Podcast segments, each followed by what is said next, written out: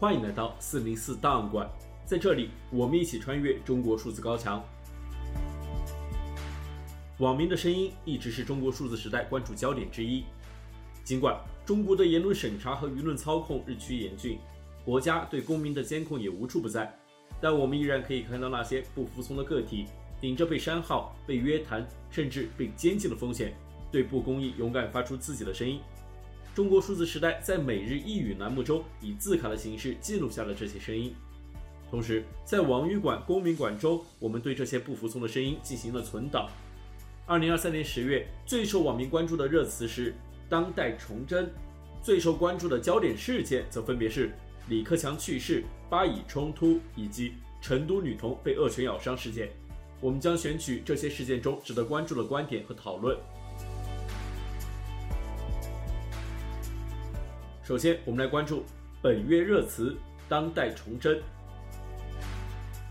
二零二三年十月十六日，一本由已故明史专家陈梧桐所撰写的历史著作《崇祯勤政的亡国君》遭到全面下架。发行商读客文化发出的下架通知函称，下架的原因是印刷问题。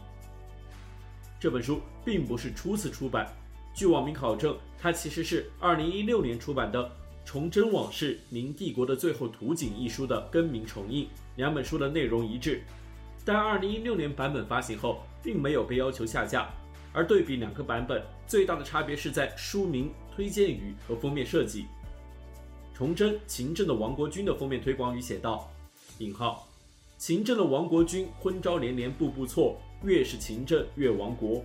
看懂崇祯皇帝如何一步步把自己逼上绝路。”而且还在“虫”字上加入了上吊绳的元素设计，因此，尽管发行方称书籍下架原因为印刷问题，但一个更为令人信服的解释是，新版本的设计疑似影射习近平。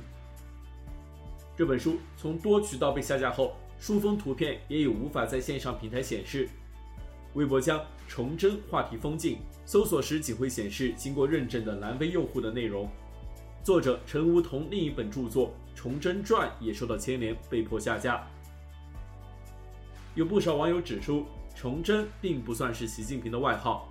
早在2015年，就有评论文章指出，毛似洪武，习如崇祯。2018年，有网民总结习近平的内政外交模式是崇祯模式，即皇帝一个人想努力，大伙儿都不配合。2020年疫情之初。网易就曾刊登文章，崇祯亡国时候，所有人都等他下令，暗指习近平所遇困境与崇祯有相似之处，即危机来临时，所有人都等他下令。这篇文章很快就遭到删除。之后，还有多篇谈及明末历史且有借古讽今意味的文章，皆遭到了四零四。这种此地无银三百两的审查行为，令不少网民调侃习近平就是当代崇祯。二零二二年十月，网传有人在崇祯自缢的歪脖骨踝上挂了一个包子，导致当局的高度紧张。虽然这一传言无法证实，但也无疑加剧了人们对习近平的崇祯印象。至于网民们为何会愈发将明末亡国之君崇祯与习近平相关联，大概是因为历史上的崇祯的确有很多缺点，如怀抱中兴之梦却无所作为，打压党争却按下葫芦起了瓢。喜欢亲自部署、亲自指挥，却又能力不足等等，而这些都很容易让人产生对习近平的种种联想。就在当代崇祯梗热传之时，还有网友提出了“包辱崇祯”的概念，即认为习近平不配与崇祯相比。崇祯在位十七年，下过六次罪已昭，更有勤政、节俭、戒色等等优点，最后还有自縊殉国的勇气。推特用户二大爷评论称，崇祯是抓的一手烂牌回天乏术，而习近平是抓的一手好牌却自己打得稀烂。亡国之君还是有高下之分的，崇祯泉下有知，一定不愿和习近平分享眉山那棵歪脖子树。而对于更多网民来说，将习近平与崇祯关联是一种洗髓式的诅咒，而这种诅咒的背后是一种对现实政治的绝望。在中共现行体制已无可救药、没有任何改良可能的情况下，只有寄希望于黑天鹅事件或历史重演。眼看着它昏招连连，步步错，越瞎折腾越亡国。网语焦点，在十月最受中国网民关注的焦点事件是李克强去世、巴以冲突以及成都女童被恶犬咬伤事件。首先，我们来关注网民们对于李克强去世的相关讨论。二零二三年十月二十七日，中国前总理李克强在上海因突发心脏病离世。他去世后，很多网民在中文互联网上发文纪念他；而在安徽合肥、河南郑州等地，市民们则自发聚集献花，纪念这位已逝的中共前高层。而对于他的去世，微博用户就尝试评论道：“今天有多少人看见了十年间苦苦支撑却节节败退的自己？”还有一位匿名网友则说。他是谁并不重要，他曾经干了啥也不重要，重要的是人们为什么会自发地走上街头纪念一个毫无政绩的总理。而另一名网友在评论合肥市红星路李克强故居的悼念花海视频时说：“精心设计的崇拜不堪一击，发自肺腑的爱戴如此感人。”而还有很多网民则引用李克强曾经发表过的讲话，例如在悼念李克强的现场，有民众献花的留言写道。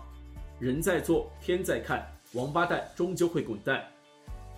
还有民众献花留言道：“长江黄河之水不会倒流，民主自由万岁，集权独裁必将被扫进历史的垃圾堆。”李克强大学的校友、法国塞尔齐巴黎大学教授张伦这样说道：“李克强不是那种高标准的意义上的好人，但是他相对来说还是个好人。他代表的理想可能也不是那么高的理想。”但毕竟还是一个希望。李克强大学同学、美国斯坦福大学高级研究员吴国光评论说：“一个掌控暴力机器就能掌控一切的制度，怎么可能与良知相容？怎么可能容许你去改变这种体制？既然不相容，还要去适应，这就难免出现人格分裂。人格分裂本身就是人生悲剧。也许那里有两个李克强。”一个李克强不断扭曲自己，已在中国体制内沿着权力等级步步攀升；一个李克强还保留了一些常识、良知和对于民众的同情心。殊不知，后者在共产党权力场上可以成为一个人的软肋。《纽约时报》专栏作者、不明白播客主播袁立评论说：“在许多中国人当中，李克强的去世激起了对他所代表的那个时代的怀念。”那是一个经济前景更好、对私营企业更开明的时代，这样的反应显得极为刺目，表明了中国国内对于习近平领导的不满，他的逝世所引发的悲痛，反映了公众对一个已被抛弃的改革与增长时代的失落情绪，以及生活在毛泽东以来作风最专制的领导人习近平治下的中国。人们所感受到的深切无力。而在一条网传的悼念李克强的挽联中，网民们这样写道。中规中矩，亦步亦趋。书生报国难成事，终非英雄也非枭雄。患得患失，忍气吞声。中堂理政不二言，终是生年却负苍生。横批：克己强他。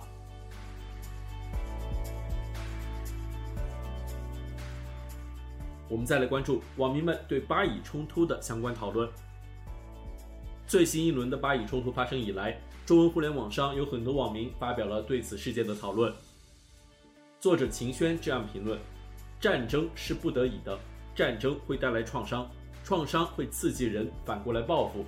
我们要斥责的对象不是巴勒斯坦或者以色列，而是那些为了泄愤而肆意屠杀的行为。”微信公众号“老牌恶棍”发布文章《巴以冲突：仇恨的怒火，平民的灾难》，作者这样写道。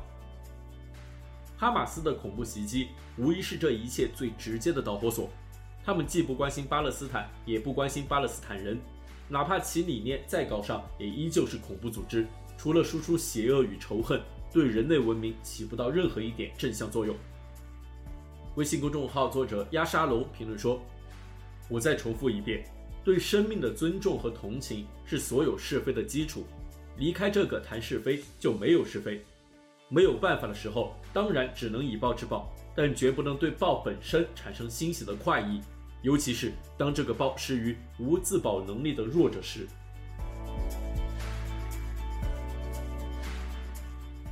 最后，我们来关注成都女童被恶犬咬伤事件。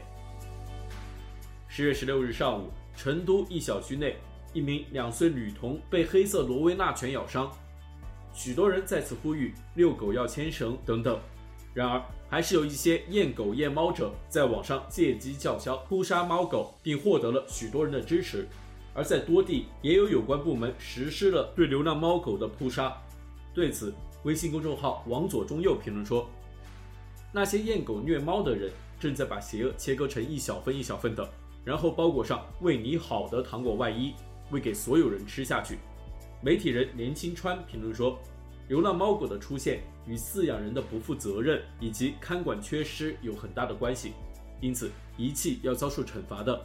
然而，更加关键的问题在于，要有一个公共机构来收集和蓄养流浪猫狗，并且有明确的领养、蓄养与处置的流程和方法。文明的人没有奖赏，暴虐的人没有惩罚，守规则的人没有好处，坏规则的人没有坏处，一切处在自然性的对抗之中。那为什么要奇怪两极分化？为什么要奇怪运动性捕杀？恶犬的出现不是犬之恶，是因为犬主人之恶。微信公众号宁宁评论说：“有没有发现，我们似乎很爱把一件事搞成运动，而且运动往往在传播的过程中渐渐走样。打狗不能变成一个运动。我们这些年做了太多头痛医头、脚痛医脚的事，今天打狗，明天抓赌，后天驱赶小贩。”大后天满大街给机动车贴条，城市不会因为这些运动而好转。最后，一群无辜的流浪狗用生命为这件事情买单，整个世界依然没有任何改变。以上就是二零二三年十月 CDT 网友的全部内容。我们梳理了本月以来的相关舆论焦点，并精选了这些事件中值得关注的观点和讨论。中国数字时代 CDT 致力于记录和传播中文互联网上被审查的信息，以及人们与审查对抗的努力。欢迎大家通过电报 Telegram 平台项目投稿，为记录和对抗中国网络审查做出你的贡献。投稿地址请见本期播客的文字简介。